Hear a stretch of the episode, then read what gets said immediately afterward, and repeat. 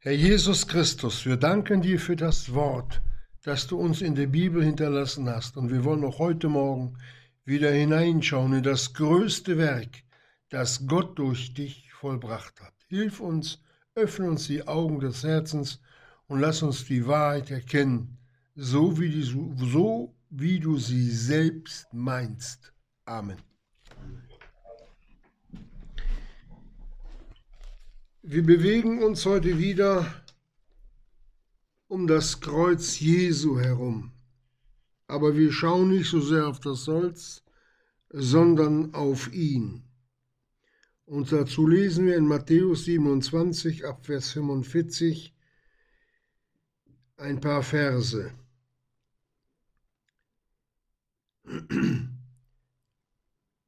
Das Thema Golgatha und der Tod Jesu. Aber von der sechsten Stunde an kam eine Finsternis über das ganze Land bis zur neunten Stunde. Um die neunte Stunde aber schrie Jesus auf mit lauter Stimme und sagte, Eli, Eli, lama sabachthani, das ist mein Gott, mein Gott, warum hast du mich verlassen? Als aber etliche der Dabeistehenden es hörten, sagten sie, dieser ruft den Elias. Und alsbald lief einer von ihnen, nahm einen Schwamm, füllte ihn mit Essig und steckte ihn auf ein Rohr und tränkte ihn. Die übrigen aber sagten, Halt, lasst uns sehen, ob Elias kommt, ihn herab, ihn zu retten.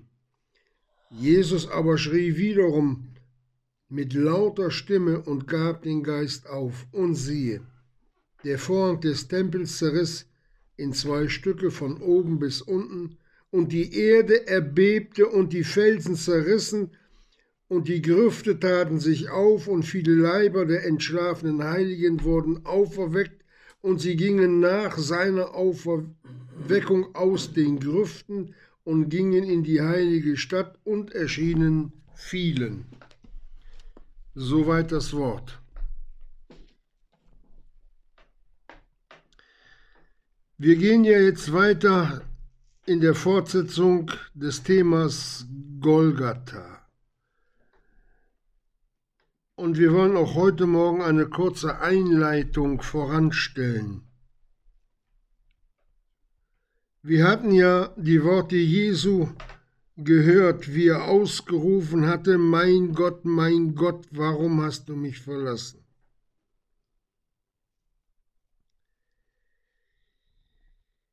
Geschwister,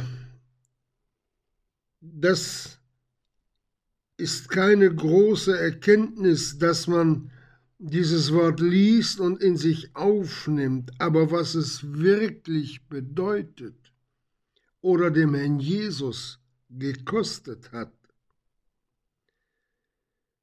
das können wir in Hesekiel 5, Vers 11 einmal nachlesen.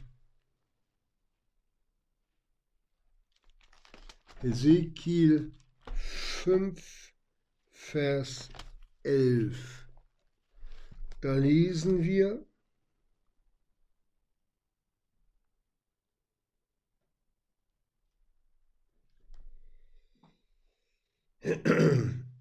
Da klagt der Hesekiel im Namen Gottes über Israel und sagt, Darum, so wahr ich lebe, spricht der Herr Jehova, wahrlich, weil du mein Heiligtum verunreinigt hast durch alle deine Scheusale und durch alle deine Gräuel, so will ich mein Auge abziehen ohne Mitleid, und auch ich will mich nicht erbarmen das wahrhaftige Heiligtum, das war der Herr Jesus und ist es wirklich. Der Tempel war ja nur ein Schattenbild auf ihn. Und dieses wahrhaftige Heiligtum, Geschwister, das war voller, voller Gräuel. mit unseren Sünden beladen.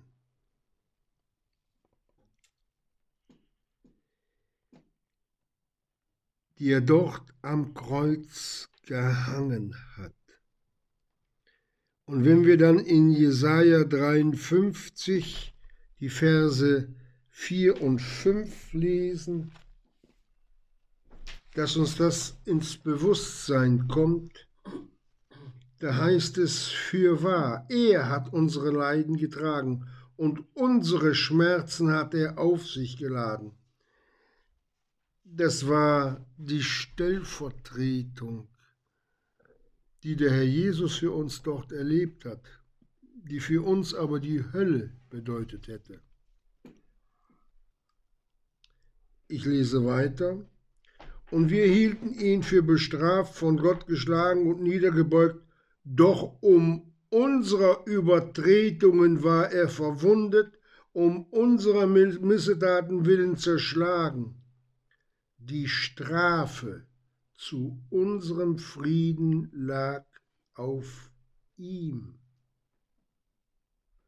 Die Strafe, die Gott über unsere Sünden ausgesprochen hat, war der Feuersee.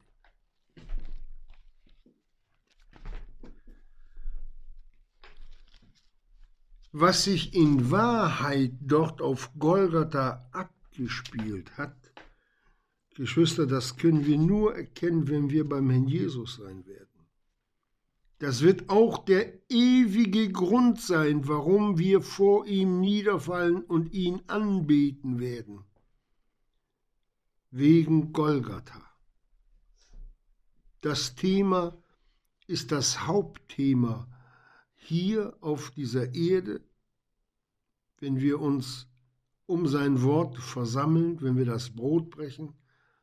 Und es wird auch das Thema in der Ewigkeit sein und bleiben. Wenn wir den Rauch der Qual sehen, der da aufsteigt von ferne, da wissen wir, dass auch wir diese Höllenstrafe verdient haben.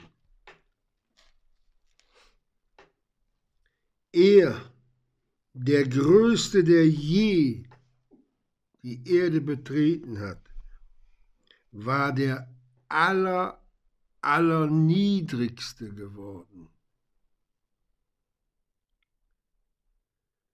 Er war der größte Sünder. Geschwister und der Herr möge es vergeben.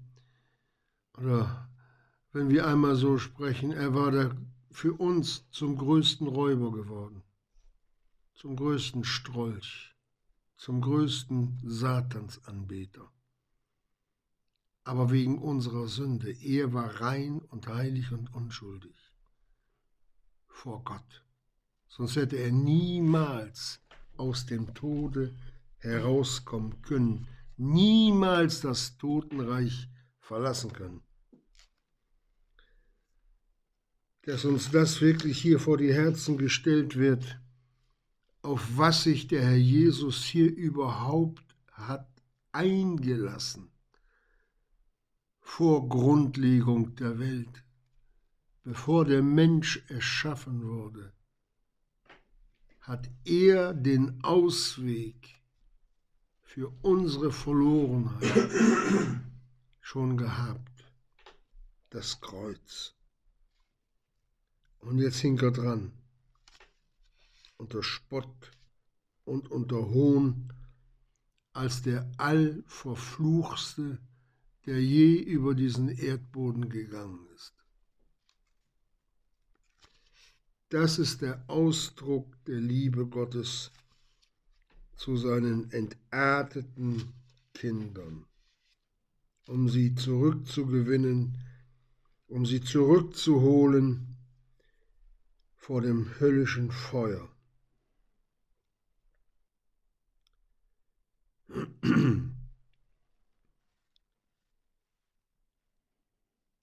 Die Engel nun die ja auch Zeugen dieses großen und gewaltigen Geschehens waren. Sie durften nicht eingreifen. Die mussten tatenlos mit zusehen, wie ihr Schöpfer dort am Holz gehangen hat, über und über mit Sünden beladen. Ja, was in denen wohl vorgegangen ist, die kommen ja heute noch nicht damit ganz klar. Das geht über alles, was man an Verständnis aufbringen kann, drüber hinweg. Die finsteren Mächte natürlich, die waren in blendender Verfassung. Wir haben ihn. Und es ist nur noch eine kleine Zeitfrage, wann wir ihn völlig haben. Denn sie waren blind, die haben nicht gewusst, dass der Herr Jesus nicht gesündigt hat, sondern mit unserer Sünde dort am Kreuz Sühnung tun musste vor einem lebendigen und heiligen Gott. Das haben sie nicht geahnt. Sie haben ihn nur mit Sünden beladen gesehen. Und das war alles. Ihre Selbstsicherheit der finsteren Mächte war nur noch eine Frage der Zeit, wann sie zusammenbrechen würde und sie ins Bodenlose stürzen würden, so dass es noch ein ein Gnadenakt Gottes ist, wenn diese Mächte in die Hölle kommen. Und warum? Weil es dort mit dem Sturz noch tiefer hinunter nicht mehr weitergeht. Dort sind sie aufgefangen und können nicht mehr sündigen.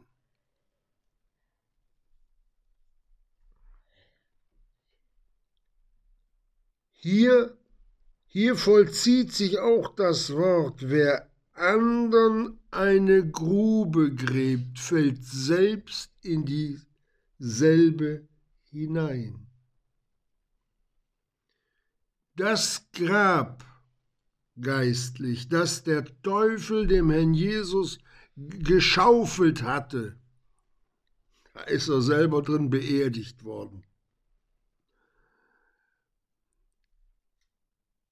dass wir auch hier erkennen, wer weise und wer listig ist. Das ist ein großer Unterschied. Und diese Weisheit, die der Herr Jesus hatte, mit der er hier all das große Werk vollbracht hat, das hat er uns, der Gemeinde, seinen Leib gegeben, die Weisheit Gottes zu verkündigen in der Versammlung.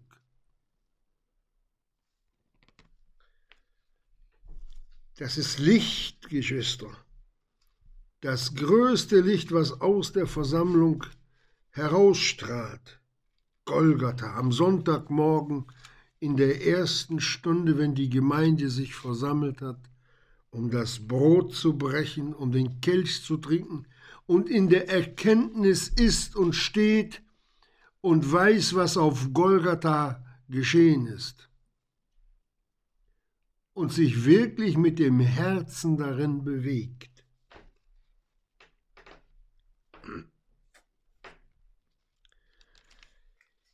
Und dieses Wort, mein Gott, mein Gott, warum hast du mich verlassen? Das war der Schmerzensschrei Jesu, das war ein Trennungsschmerz.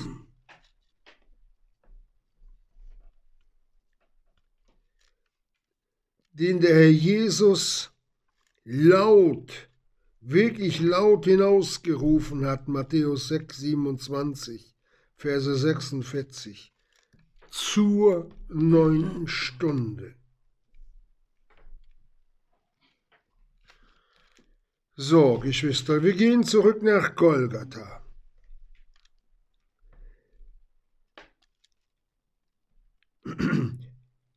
Die Juden, die hatten ja die Einwilligung zum Zerschlagen der Beine der drei Verurteilten genehmigt bekommen.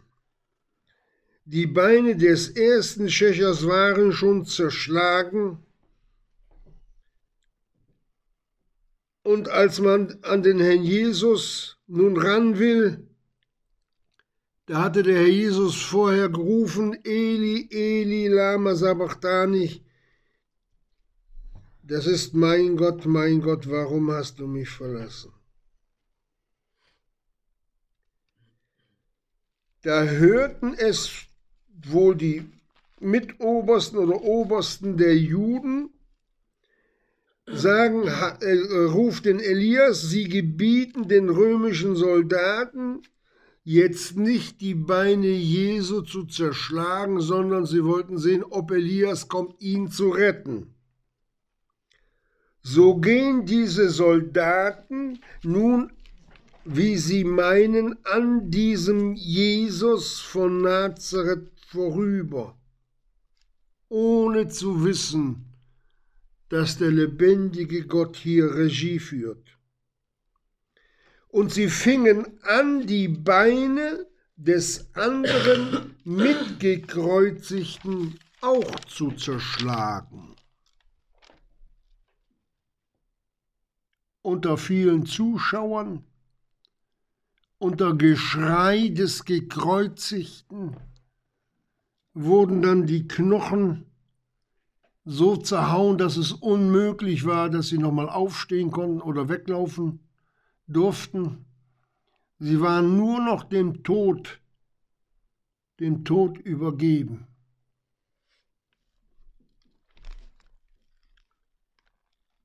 Und dann redet der Herr Jesus in der Zeit, in der dort an dem letzten die Beine zerschlagen werden, mich dürstet. Was dieser Durst ist, Geschwister, das ist nicht so sehr nach Wasser. Natürlich wird der Herr Jesus auch menschlich Durst gehabt haben. Oder etwas anderes Trinkbares als Flüssigkeit zu bekommen. Dass er menschlich an dem Durst litt, sagt uns der Psalm 22 ab Vers 16. Meine Zunge klebt an meinem Gaumen. Aber im Psalm 42, Verse 1 und 2, das wollen wir einmal lesen. Psalm 42, Vers 1, da heißt es, wie ein Hirsch lechzt nach Wassern oder Wasserbächen. Also lechzt meine Seele nach dir, o oh Gott. Die Seele, die Seele Jesu hatte Durst nach Gott, nach seiner Gemeinschaft. Und das reicht nicht, dass Gott es hier gleich im Vers 1 so sagt, sondern auch noch im Vers 2. Das sind die Dinge, wo hier der Sohn Gottes redet. Meine Seele dürstet nach Gott, nein, nach dem lebendigen Gott.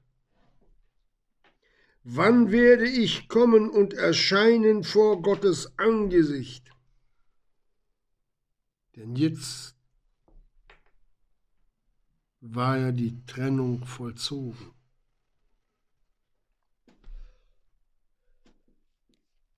Trockenheit der Seele, kein Wasser, kein Wort Gottes. Das ist der Zustand in Gehenna, der Ort aller Ungläubigen im Feuersee. Da kann keiner später mal sagen, es ist dunkel und Gott ist nicht da. Und da kann auch keiner sagen, wenn sie überhaupt noch Worte finden, Herr Jesus, du weißt nicht, wie das ist, wenn man nach Gott lechzt, wenn man verloren ist. Doch, der Herr Jesus hat es erlebt. Zwar im Zorngericht Gottes, aber nicht in der Hölle.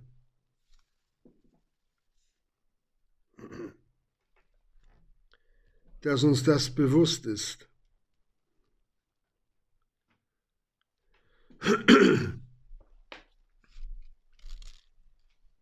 Dort ohne Licht zu sein, ohne Gott, nie mehr gemeinschaftsfähig werden zu können mit Gott. All diese Dinge wurden nun vom Herrn Jesus hinaus ausgesprochen, während die Soldaten die Beine des zweiten äh, Schuldigen zerschlugen. Es war nur eine ganz kurze Zeitspanne.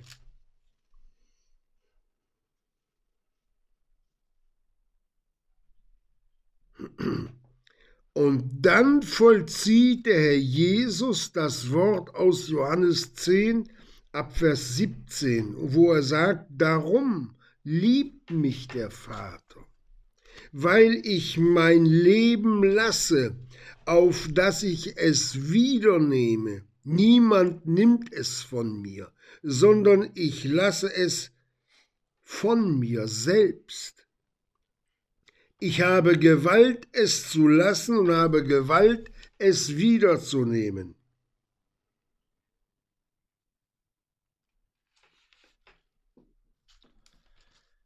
Das ist ein Wort, Geschwister. Und dann rief Jesus mit lauter Stimme, Vater. Er ruft nicht Gott, sondern Vater. In deine Hände übergebe ich meinen Geist, seinen Menschengeist. Warum sagt er diese Worte? Weil im Prediger 12, Vers 8, so lesen wir, und der Staub zur Erde zurückkehrt, und der Geist, der Menschengeist zu Gott zurückkehrt, der ihn gegeben hat. Der Herr Jesus hat sich nur im Worte Gottes bewegt.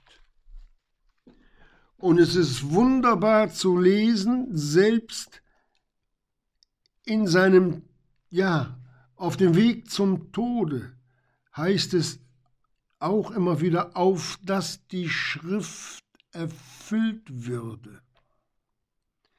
Der Sohn Gottes hat sich wirklich buchstabenhaft an das Wort Gottes gehalten, im tiefsten Leiden und im tiefsten Schmerz auch nicht gesündigt.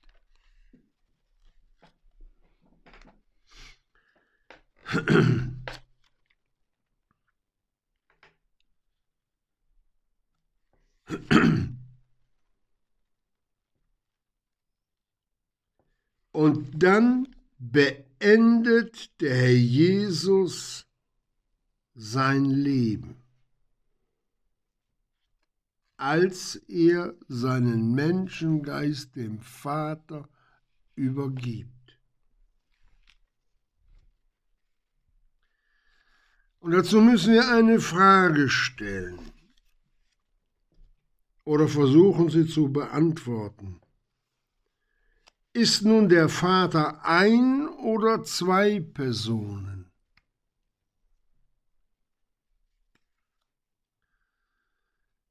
Eigentlich leicht zu erklären. Stellen wir uns vor, ein gerechter Richter, zum Beispiel ein König, muss Gericht über seinen todeswürdigen Sohn halten. und es bleibt ihm als Richter nicht erspart, seinen Sohn zum Tode zu verurteilen. Trotzdem ist er der Vater und liebt dennoch seinen Sohn, auch wenn er ihn verurteilt hat.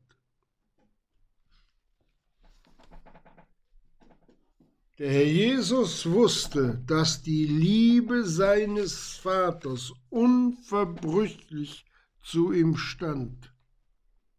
Und so wusste auch der Vater, dass die unverbrüchliche Liebe Jesu, des Sohnes Gottes, ihn so zurückliebte, wenn ich das mal so sagen darf.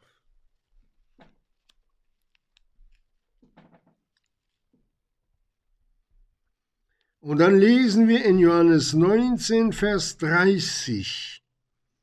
Das musste der Johannes schreiben. Und er übergab den Geist, der Herr Jesus, dem Vater.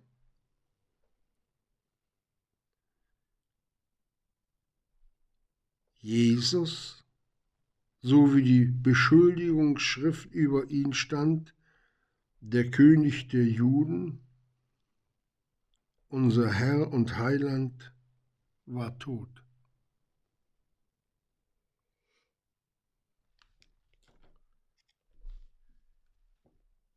Dass uns das zu Herzen geht.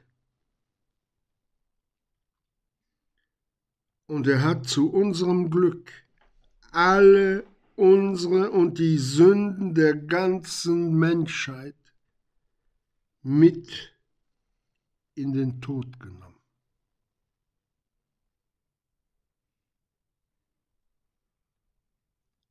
Wir wissen ja gar nicht, was Sünde ist, Geschwister.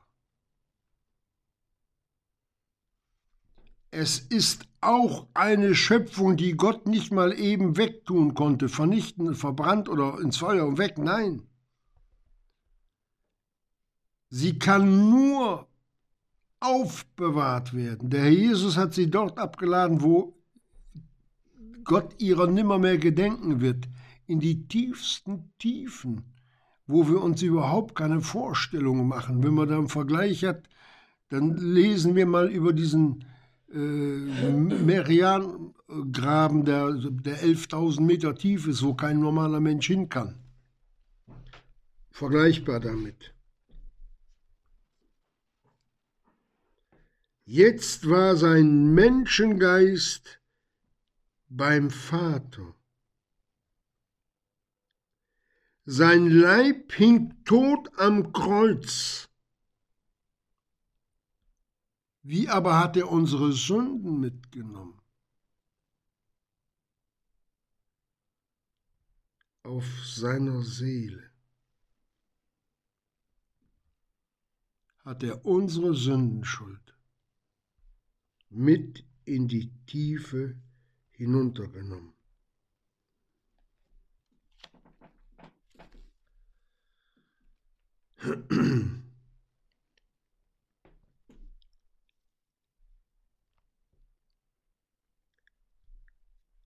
Und dann lesen wir in Matthäus 27, wie wir es vorgelesen hatten, und die Erde erbebte. Und die Felsen zerrissen. Das mit dem Erbeben der Erde hatten wir schon mal mit bearbeitet, steht in Jesaja, Jesaja 13, Vers 13 aber und die Felsen zerrissen. Das ist noch ein Zeugnis mehr über den Tod Jesu. Der Prophet Nahum redet im ersten Kapitel, Vers 6, Wer kann vor seinem Grimm bestehen und wer standhalten bei der Glut seines Zornes? Nur einer, der Sohn Gottes. Sein Grimm ergießt sich wie Feuer, und die Felsen werden von ihm zerrissen. Was hat der Herr Jesus über sich selbst geredet zu dem Petrus? Und auf diesen Felsen werde ich meine Versammlung bauen.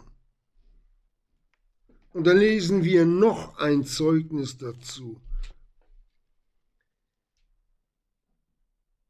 Im 1. Korinther Kapitel 10. Wir wollen hier noch ein bisschen ausführlich werden, denn es lohnt sich wirklich zu erkennen, was Gott uns hier in dieser wunderbaren Begebenheit alles so mitteilt.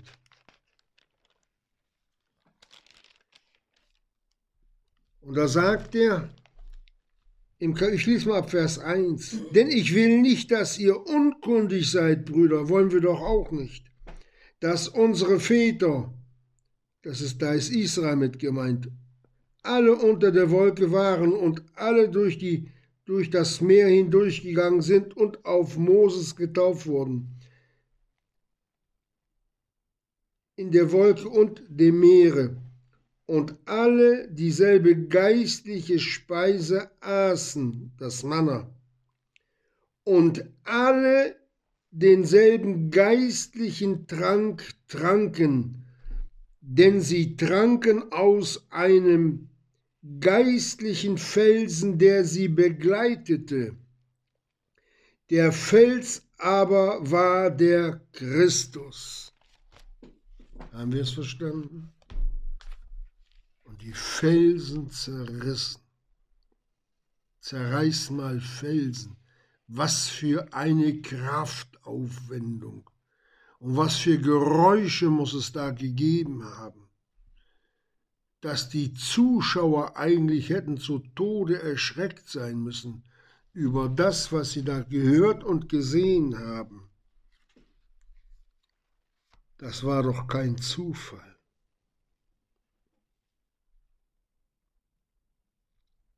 Der Felsen war der Christus. Und von allem unberührt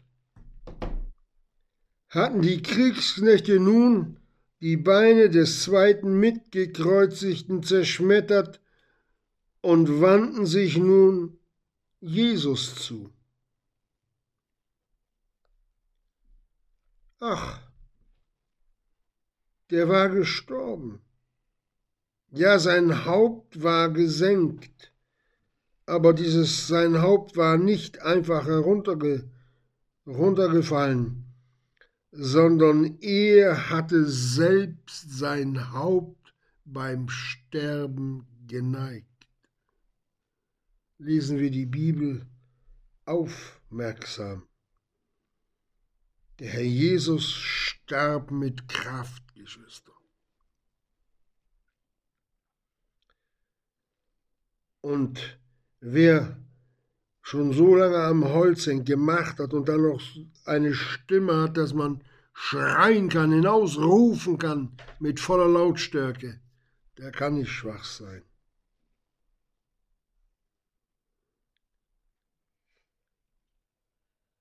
Und im Hingehen zum Herrn Jesus, der nun gestorben war, das sah nun dieser Kriegsknecht oder die Kriegsknechte und auch die dort Stehenden.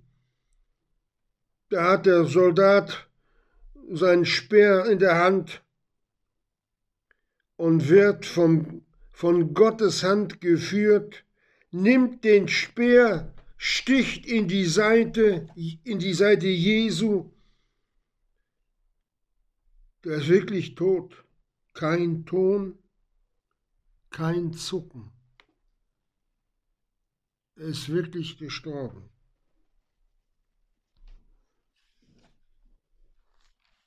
Und der Soldat weiß nicht, was er hier getan hat. Da kommen wir auch noch zu.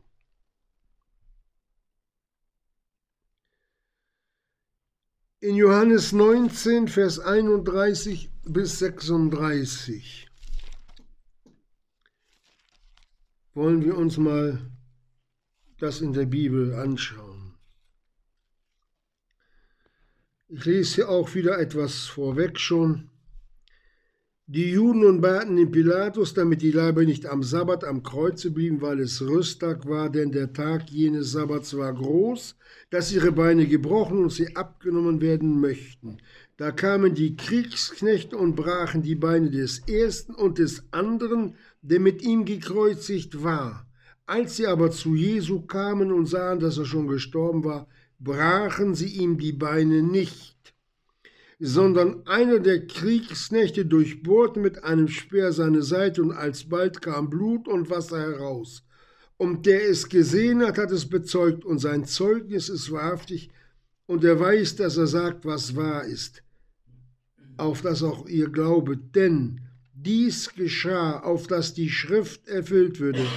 Kein Bein von ihm wird zerbrochen werden. Kein Knochen durfte beim Herrn Jesus zerbrochen werden. Das lesen wir, das hatten wir auch schon kurz behandelt, in 2. Mose 2 ab Vers 46 und Psalm 34, Verse, Vers 20. Und selbst bei der Herabnahme des Leichnams Jesu wurde kein Bein von ihm zerbrochen.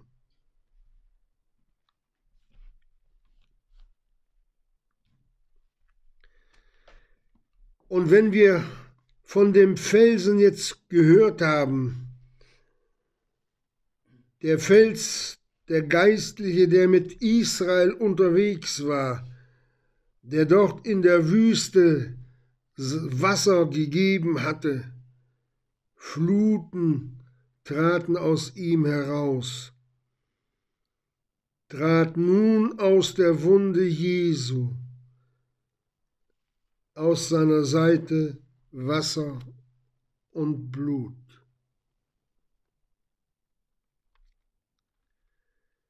Das Wasser redet, das ist das Wort Gottes,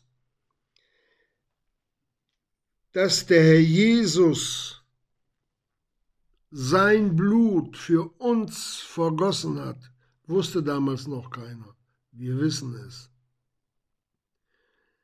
Wir sehen, dass die ganze Bibel, diese kleinen Geschehnisse, auf die wir manchmal gar nicht so achten, wunderbare Dinge offenbaren, wie in welcher Einheit sich das Wort Gottes ergänzt. Und wenn wir dann einmal nach einem Vorbild oder einem Schattenbild Ausschau halten, was dort nun geschehen ist mit dem Herrn Jesus, dazu können wir einmal 1. Mose Kapitel 2 aufschlagen. Und da heißt es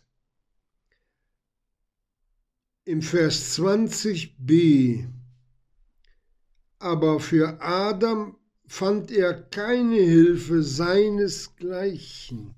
Er hatte kein Weib. Und Jehova ließ einen tiefen Schlaf auf den Menschen fallen, auf den Adam. Und er entschlief. Adam, der sündlose Adam war tot.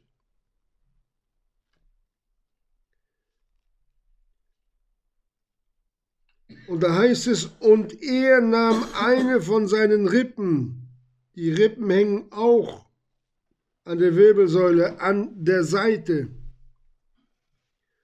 und er verschloss ihre Stelle mit Fleisch und Jehova Gott baute aus der Rippe, die er von den Menschen genommen hatte, ein Weib.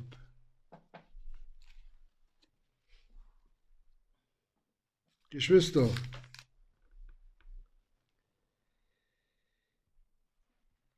von Adam, aus Adam kam neues Leben, aus der Seite Adams und aus der Seite Jesu auch,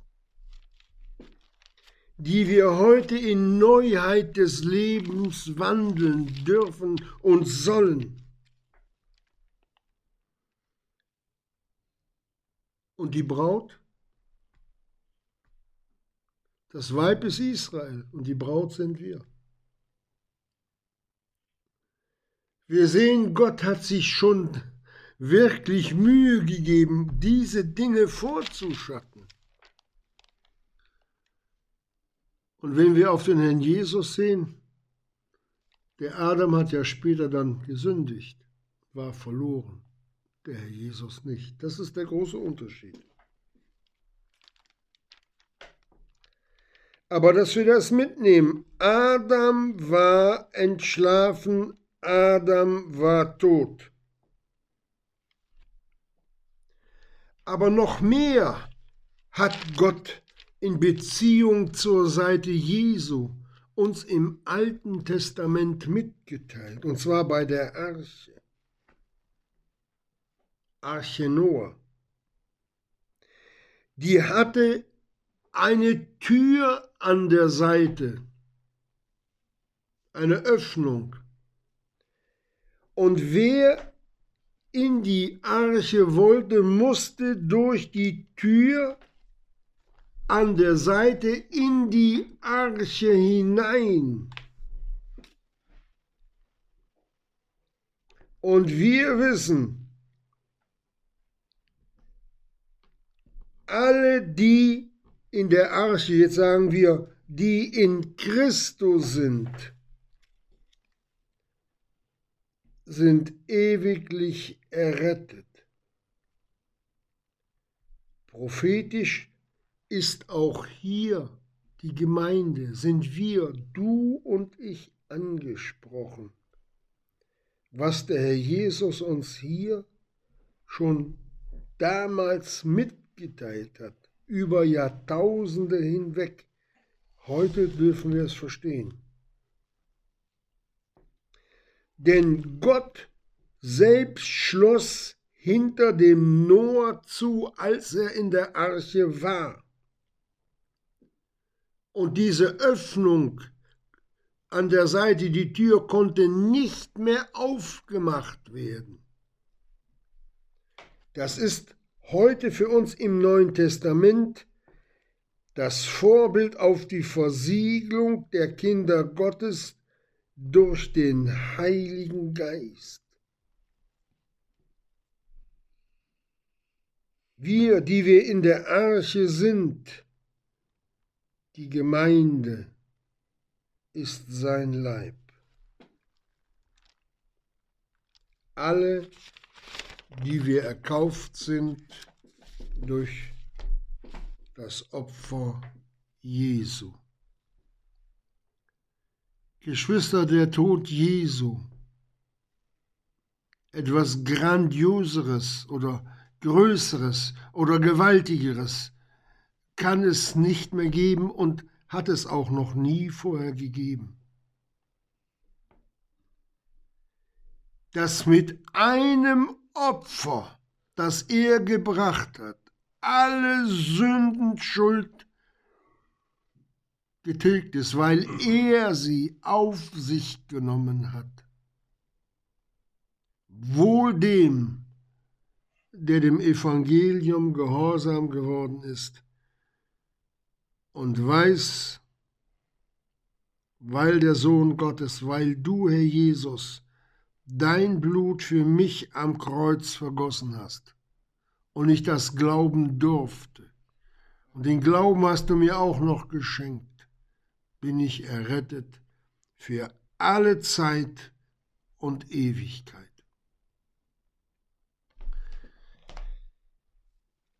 Die Zeit ist um, Geschwister. Wir gehen aber das nächste Mal noch weiter. Denn das, was sich dann in der, ich sag's mal, in der Geistwelt abspielt, das hat noch, also, das hat noch ungeheuerliche äh, Schätzung, die wir wirklich noch ans Licht holen müssen, damit uns bewusst wird, was unser Herr und Heiland, der Herr Jesus Christus, alles auch in der unsichtbaren Welt geschaffen, gestaltet und was er alles vollbracht hat. Amen.